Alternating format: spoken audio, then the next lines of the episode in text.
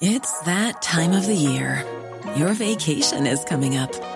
You can already hear the beach waves, feel the warm breeze, relax, and think about work. You really, really want it all to work out while you're away. Monday.com gives you and the team that peace of mind. When all work is on one platform and everyone's in sync, things just flow wherever you are. Tap the banner to go to Monday.com.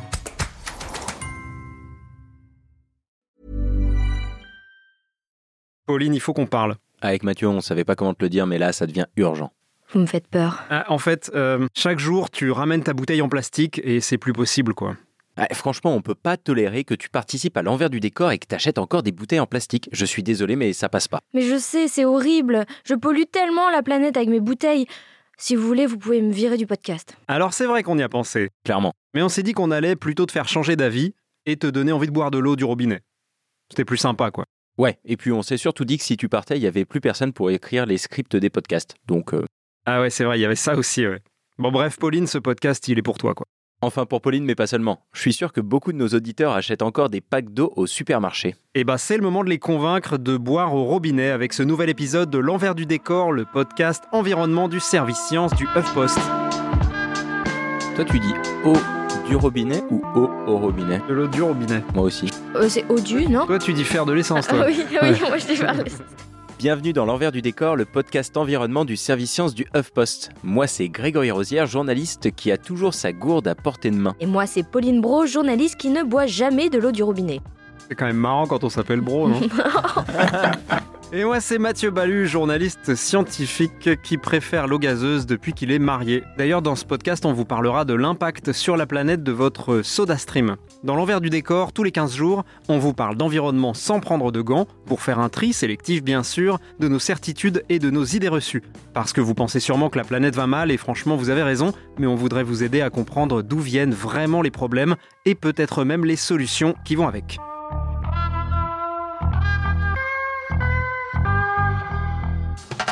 Alors déjà, avant de rentrer dans le dur de ce podcast, j'ai une question pour Pauline.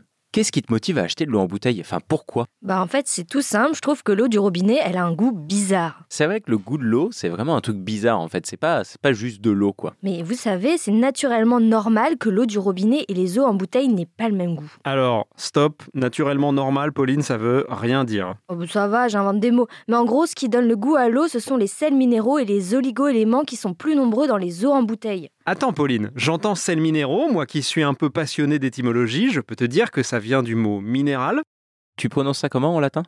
Mineralus. Ok. Minéral, c'est la pierre, ça je peux aussi te le dire. Ok Mathieu. Euh, c'est parce que l'eau en bouteille vient des nappes phréatiques en fait, qu'elle est au contact des roches. Et le frottement de l'eau contre les roches fait qu'elle contient plus de minéraux. Minérus. Minerus, mineralus. Donc Pauline, en fait, toi ce que tu kiffes, c'est le goût des cailloux dans l'eau en bouteille. On peut dire ça, ouais. Ok. Moi c'est marrant, j'aurais plutôt pensé que c'était le goût du chlore utilisé pour le traitement de l'eau du robinet qui te dérangeait en fait. Oui, euh, peut-être aussi. J'en sais rien en fait si c'est le goût des minéraux que j'aime dans l'eau en bouteille ou celui du chlore que je déteste au robinet. Ce que je sais, c'est que je n'aime pas le goût de l'eau du robinet. Point barre. Eh, euh, on se calme, c'est que de l'eau, hein. De l'eau de pluie, de l'eau de là-haut. J'arrête ce podcast en fait. Et puis tu sais, le goût de l'eau, que ce soit en bouteille ou du robinet, c'est pas le même partout. Genre moi, mon père, par exemple, il est persuadé que l'eau de Paris, elle a bon goût, alors que dans la Creuse où il habite, il la trouve dégueulasse. Mais il est fou. Bah écoute, faut dire que tu sais, dans la Creuse, des fois, l'eau, elle a, elle a un peu une couleur marron bizarre, donc euh, bon. Ouais. En tout cas, moi, j'ai une astuce pour le goût du chlore dans l'eau. Ah ouais, vas-y raconte. Et ben en fait, tu mets ton eau dans une carafe et tu la mets dans ton réfrigérateur pendant euh, quelques heures, et puis après, ça a super bon goût. Ah ouais. Bah je savais pas. Mais écoute, j'essaierai. Après, une bouteille d'eau, ça coûte presque rien. hein. 20 centimes à tout casser. Donc bon, vous avez pas besoin de m'embêter avec ça. Non mais attends, quelques centimes tous les jours, ça te semble rien, mais ça fait une centaine d'euros à l'année. T'imagines pas tout l'argent que tu vas économiser en buvant au robinet. Ça c'est clair. À l'année, ça te revient au moins 100 fois plus cher d'acheter ton eau en bouteille, Pauline. 100 fois plus cher. Ouais, ça me paraît beaucoup quand même, non? Ah non, non, Mathieu a raison, hein, on a des chiffres. L'eau du robinet, c'est même pas 2 euros par an en buvant 1 litre et demi d'eau par jour. Pour la même quantité d'eau, les eaux en bouteille sont bien plus chères. Par exemple, si tu achètes de l'eau de source en bouteille comme la cristalline, ça te coûte à peu près 110 euros à l'année environ. C'est vrai, et c'est encore plus cher si on achète une eau euh, minérale. Vous savez, euh, celles qui sont riches en calcium ou en magnésium, du genre euh, Rosanna. Vous connaissez Rosanna? J'en suis pas si sûr. C'est le gaz carbonique qui est dans la source. La nature est bien faite, non? Si vous buvez un litre et demi d'eau minérale par jour, là, ça vous revient à 220 euros par an. 220 euros par an, Pauline, tu pourrais acheter un nombre de trucs avec ça? Ah oui, je sais, c'est vrai que 220 euros, ça me fait au moins deux mois de courses économisées. Ben voilà, ou euh, je sais pas moi, un truc fun à 220 euros, qu'est-ce que ça peut être euh, Un trampoline, Un trampoline, c'est vrai. Un trampoline pour Pauline Mhm. C'est bien ça, vas-y. après le brodo, euh, super. Oui, voilà, ou en tout cas, tu pourrais t'acheter par exemple des super baskets à la place, tu vois, pour 220 euros. Ouais, j'avoue que c'est tentant, mais bon, vous allez pas réussir à me faire changer d'avis avec vos arguments économiques. Vous me connaissez, l'argent, c'est pas ce qui va me convaincre. Bon, Mathieu, l'argument de l'argent ne marche pas sur Pauline, c'est la preuve qu'on la paye trop. Déjà, et puis c'est bizarre, l'argument de l'argent, ça marche avec tout le monde. Enfin, avec moi en tout cas. Pauline, franchement, t'es vraiment pas facile à convaincre. hein. Ah, mais attends, je sais ce qui va la convaincre, moi. L'argument écolo. Ça, c'est sûr, il va fonctionner sur elle. Ah bah oui. Ah bah non, pas sûr, parce que, ok, je suis écolo et je suis même pro méthode du colibri où tout le monde doit faire sa petite part, mais pour moi, arrêter de boire de l'eau en bouteille, c'est vraiment le petit geste pour la planète qui ne sert à rien. Alors, Pauline, tu peux pas dire ça. Tu sais bien que nous, on n'aime pas les petits gestes, on a même fait un podcast sur le colibri. Mais est-ce que tu penses aux tortues avec le bec coincé dans un culot de bouteille parce qu'elles l'ont confondu avec une méduse? C'est horrible. Non mais c'est vrai, Pauline, les pauvres petites tortues là, qui font des petits... Des petits cris de tortue. je sais pas comment on fait. Attends, comment on fait le cri de tortue Mais oui, les pauvres petites tortues, Pauline. Et puis toi qui t'intéresses aux questions écolo, tu dois quand même connaître les dangers euh, des microplastiques. Oui, je sais, une fois dans l'eau, le plastique se décompose en petits morceaux microscopiques de plastique dangereux. T'as l'air vachement convaincu. Et ces microplastiques, ils s'accumulent dans l'océan, notamment dans une zone du Pacifique dont les auditeurs ont forcément entendu parler, le septième continent de plastique. Oh, le septième continent de plastique. Bouh. Bon, il n'existe pas vraiment le septième continent de plastique. Enfin, il y a beaucoup de plastique à un certain endroit de la Terre, quoi. On peut pas marcher dessus. Voilà. Mais même sans ça, l'impact pour la biodiversité, il est terrible et il est hyper clair maintenant. Certains animaux confondent ces microplastiques avec leurs proies et les mangent. Et ils meurent, Pauline. Parfois dans d'atroces souffrances, ils meurent, ok? Oui, Mathieu, j'entends. Mais il n'y a pas besoin non plus de me faire passer pour une criminelle. Surtout que j'ai appelé un expert du plastique de l'ADEME pour me rassurer sur ma consommation de bouteilles en plastique. Ah oui, Bertrand. Non, c'est pas Bertrand. Bon, bien sûr que les microplastiques sont issus des bouteilles, mais pas uniquement, ils sont aussi issus de microfibres des vêtements qu'on lave à la machine et surtout de la dégradation des pneus de nos voitures. Alors, ma 308, elle a jamais fait de mal à personne, déjà. Et ensuite, tes bouteilles, elles tuent des animaux. Et d'ailleurs, nous aussi, on mange des microplastiques, Pauline, après. Hein. Attends, je comprends pas, comment l'homme peut-il manger du plastique? Alors je t'explique. Les microplastiques, ils peuvent se dégrader en particules plus petites, les nanoplastiques, qui font la taille d'un virus. Ils sont si petits qu'ils se nichent dans les tissus des organismes marins qui sont à la base de notre chaîne alimentaire. Ce que dit Greg là, c'est que le poisson mange les microplastiques, le poisson à son tour il est mangé par un plus gros prédateur, et ainsi de suite euh, jusqu'à nous. Et du coup, une étude a carrément montré que ces microplastiques, bah, non seulement on les mange, mais en plus on mange l'équivalent d'une carte de crédit par semaine, d'après une étude de l'université de Newcastle. Waouh, c'est flippant Et on connaît les répercussions sur notre santé Non, alors il n'y a pas assez de données pour savoir quels sont les effets sur notre organisme, mais je peux imaginer que bouffer une carte de crédit par semaine, c'est pas recommandé par l'OMS, quoi. Ouais, c'est clair. Bon, si avec tous ces arguments on t'a pas convaincu, Pauline, franchement, moi je laisse tomber. Mais si, si, vous m'avez partiellement convaincu. Partiellement? Mais j'ai encore beaucoup de questions. Là, on a parlé de la pollution plastique en général dans les océans, donc issue de plein d'objets différents, type les jouets, le matériel informatique, les tongs, enfin bref, tout est fabriqué avec du plastique dans notre société, alors pourquoi s'attaquer seulement aux bouteilles d'eau?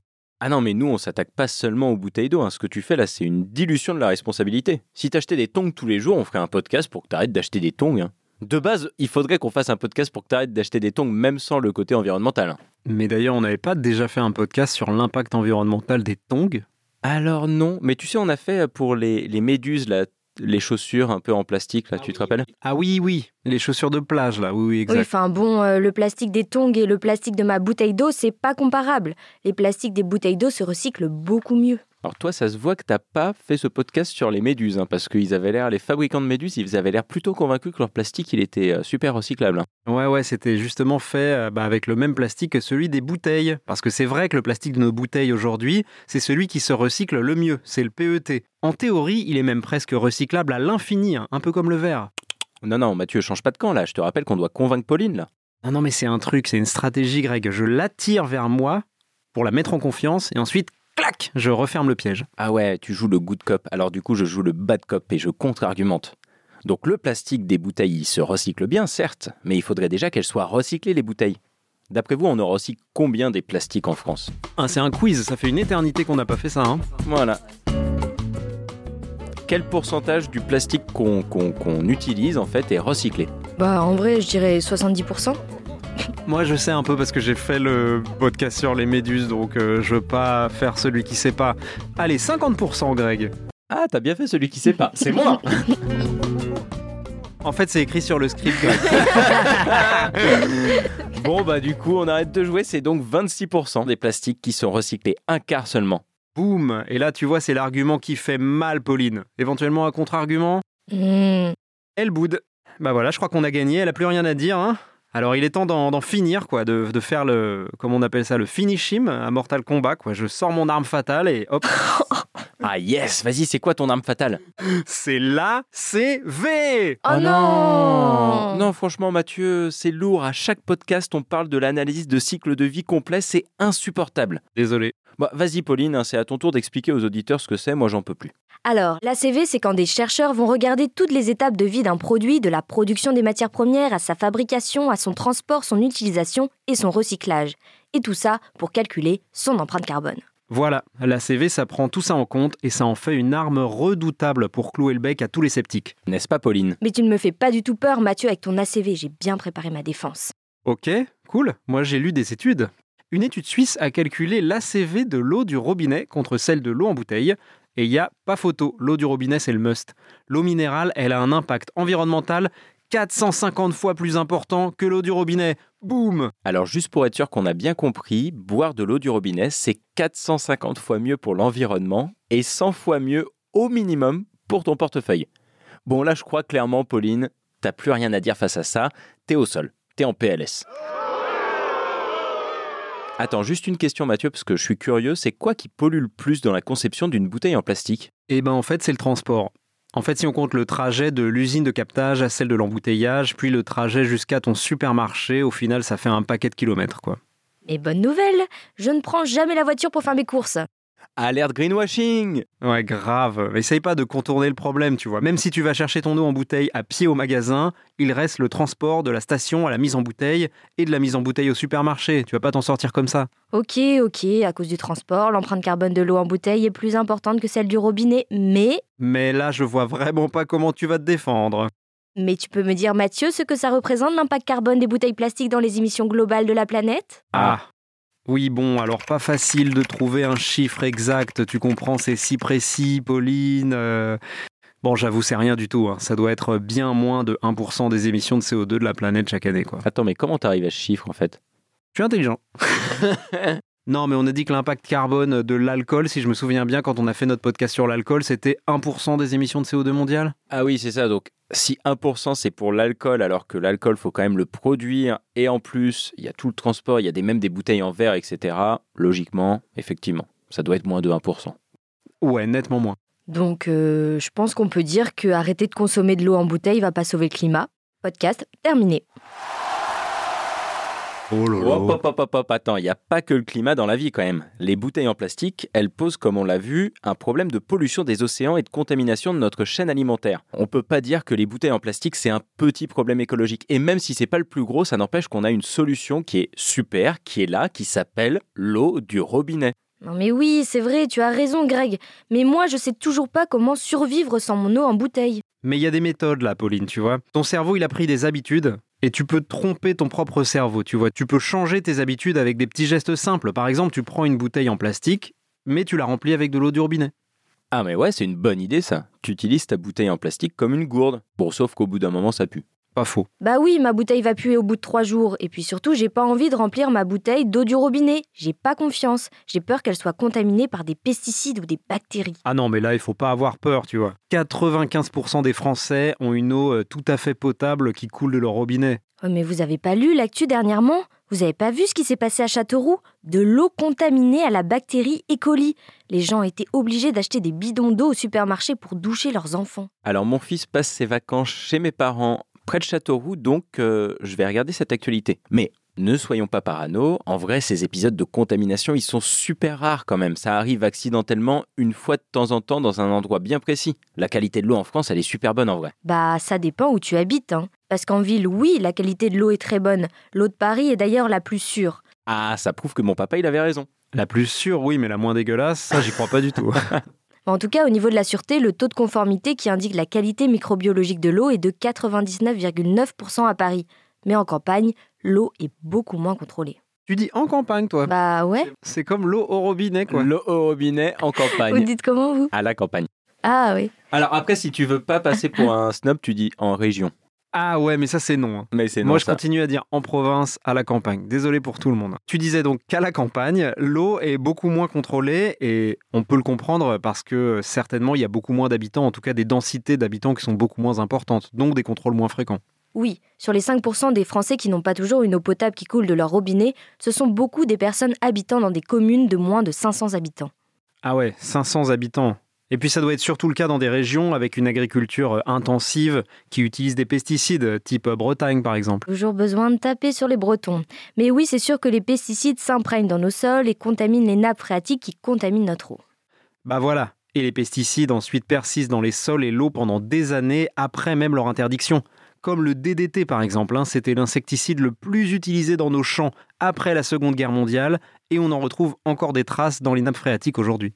Non mais attends Mathieu, je le rappelle encore une fois, on est censé convaincre Pauline de boire de l'eau du robinet. Il y a des pesticides dans l'eau du robinet mais on peut pas en faire un problème général. Vous vous rappelez du chiffre de 5% là? Il y a que 5% de l'eau où il y a possiblement un problème? Oui, on s'en rappelle. Hein, on s'en rappelle, Pauline. Eh ben déjà, c'est avant tout pour les gens qui vivent dans des zones plus problématiques, comme on a dit, et en plus de ça, ce sont des dépassements ponctuels, des limites fixées par les ARS. Donc ça arrive une fois de temps en temps, quelques jours par an, et ces limites, en plus, elles sont bien plus élevées que les seuils sanitaires nocifs. Oui, voilà. En fait, il faut vraiment remettre le problème à sa juste proportion, quoi. L'eau, en fait, c'est juste un problème pour les malchanceux qui habitent dans des zones d'agriculture intensive, qui sont proches des vignes ou de monoculture, mais vraiment pas pour tout le monde et vraiment pas tout le temps. 95% des gens auront zéro problème d'eau contaminée dans l'année. Et sur ce sujet, on va quand même rappeler qu'on est très chanceux. euh, on a tous fait des voyages à l'étranger. Et en général, dans une bonne partie des pays du monde que tu visites, l'eau du robinet, je te la déconseille.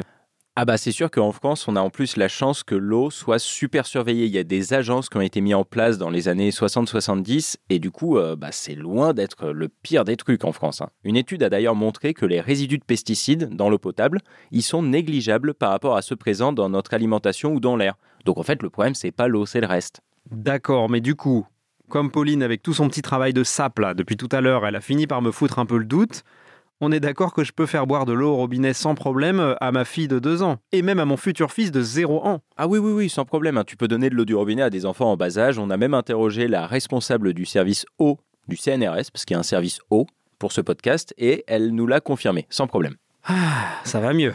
Et autre chose. Je sais plus si on a fait des recherches sur cette question euh, d'œstrogène. Vous savez, les hormones féminines qui sont présentes dans les pilules contraceptives et qui se retrouvent dans les rivières via les stations d'épuration. Alors non, moi je me rappelle pas du tout avoir parlé d'œstrogène avec vous. Ah mais si, on en a discuté et on a vu qu'il y avait des œstrogènes dans l'eau des rivières qui finissent par féminiser les poissons mâles. Tout simplement, on voit des mâles avec des attributs féminins comme des ovules dans leurs testicules par exemple. Euh, Moi j'ai l'impression que tu as une mémoire sélective, Pauline. hein. Tu te souviens que des études qui vont contre ton truc. Ça s'appelle du cherry picking. Yes, the cherry picking. Euh, mais du coup, sur ces problèmes d'œstrogène, est-ce qu'il y a un risque pour notre fertilité à nous? Eh bien, c'est pas exclu par les scientifiques, mais il n'est pas du tout démontré que ces œstrogènes ont un impact similaire sur l'homme que sur les poissons. Donc ça veut dire que ça reste possible, mais il n'y a rien qui le prouve, c'est ça? D'accord, il n'y a pas de preuve, mais ça n'empêche pas que ça pose quand même la question des résidus de médicaments dans l'eau, qui est une question euh, vraiment lourde. D'ailleurs, on va être clair, hein, ce problème se pose aussi pour l'eau en bouteille.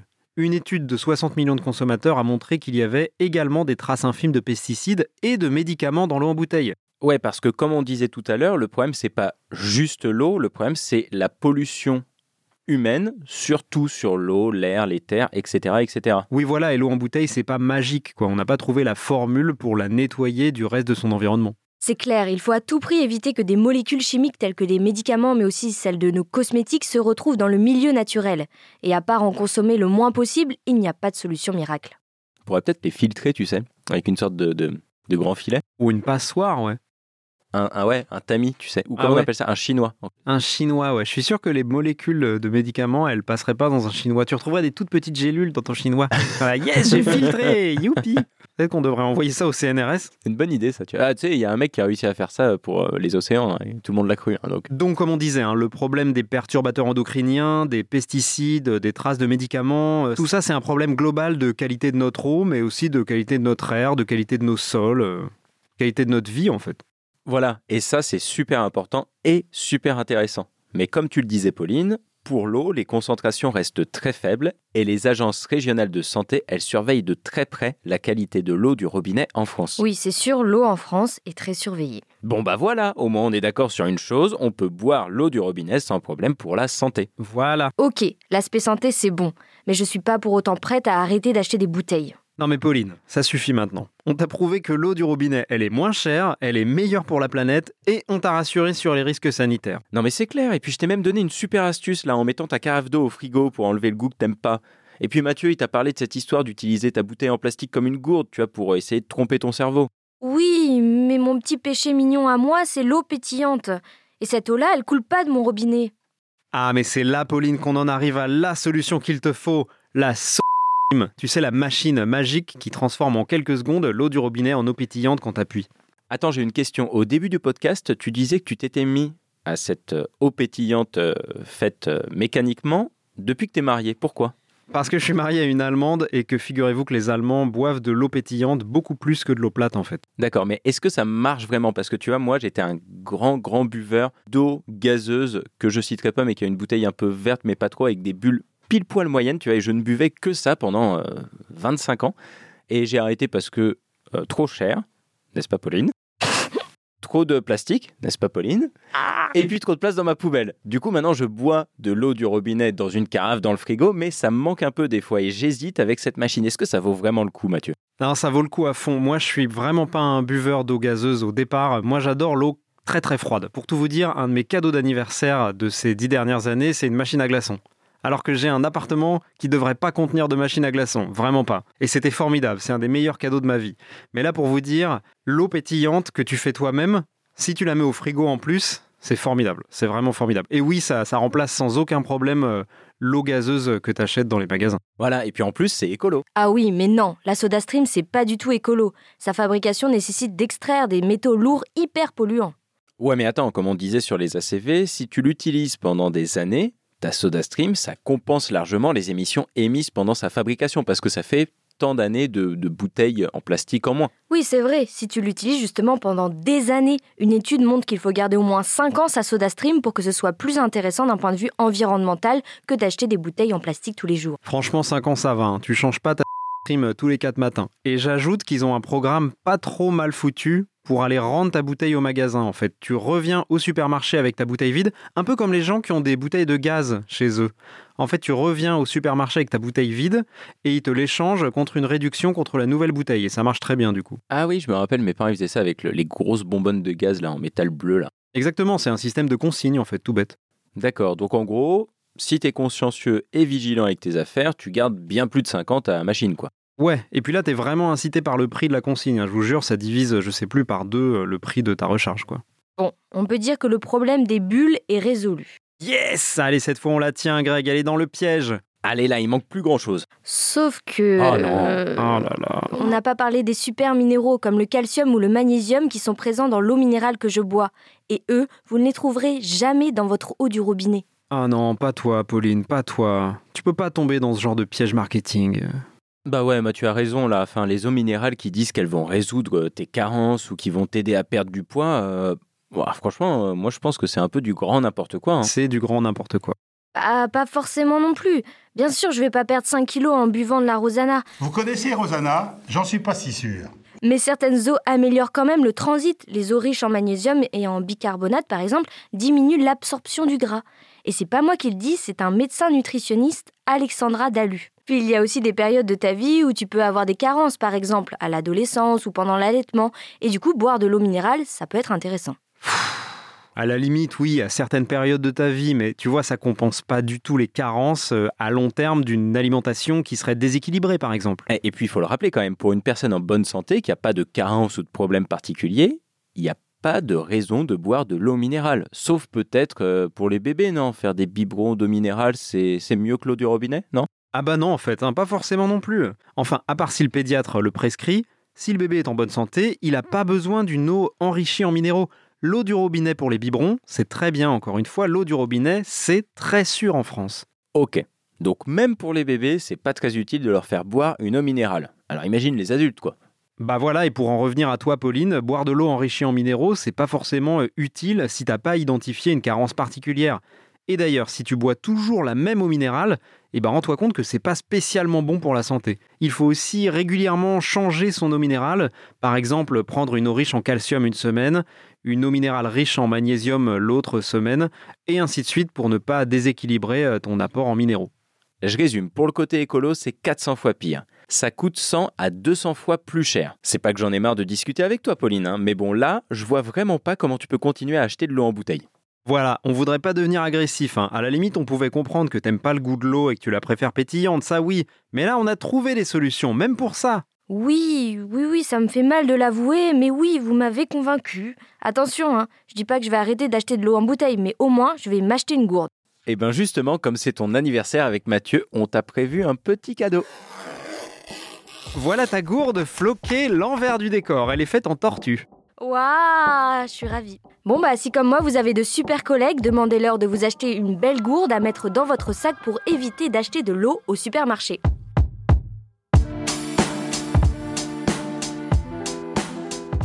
La conclusion de ce podcast, elle sera rapide. Pauline avait tort, acheter des bouteilles en plastique, ça pollue la planète. Les bouteilles en plastique, c'est peut-être rien dans les émissions globales de CO2, mais ça pollue les océans et ça tue les animaux marins. En plus, elles sont à l'origine de microplastiques qui finissent dans notre organisme. Et puis c'est beaucoup trop cher. Donc si comme moi vous n'aimez pas le goût de l'eau, mettez votre carafe dans le frigo. Et si vous aimez l'eau pétillante, achetez une machine qui fait des bulles.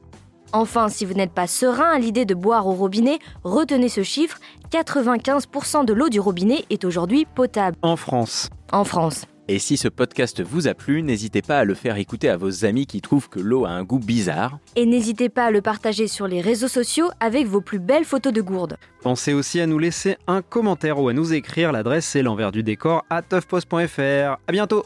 Salut Salut Bye. Bon bah voilà. On, a, on a fait, on a fait une bonne action Mathieu quand même.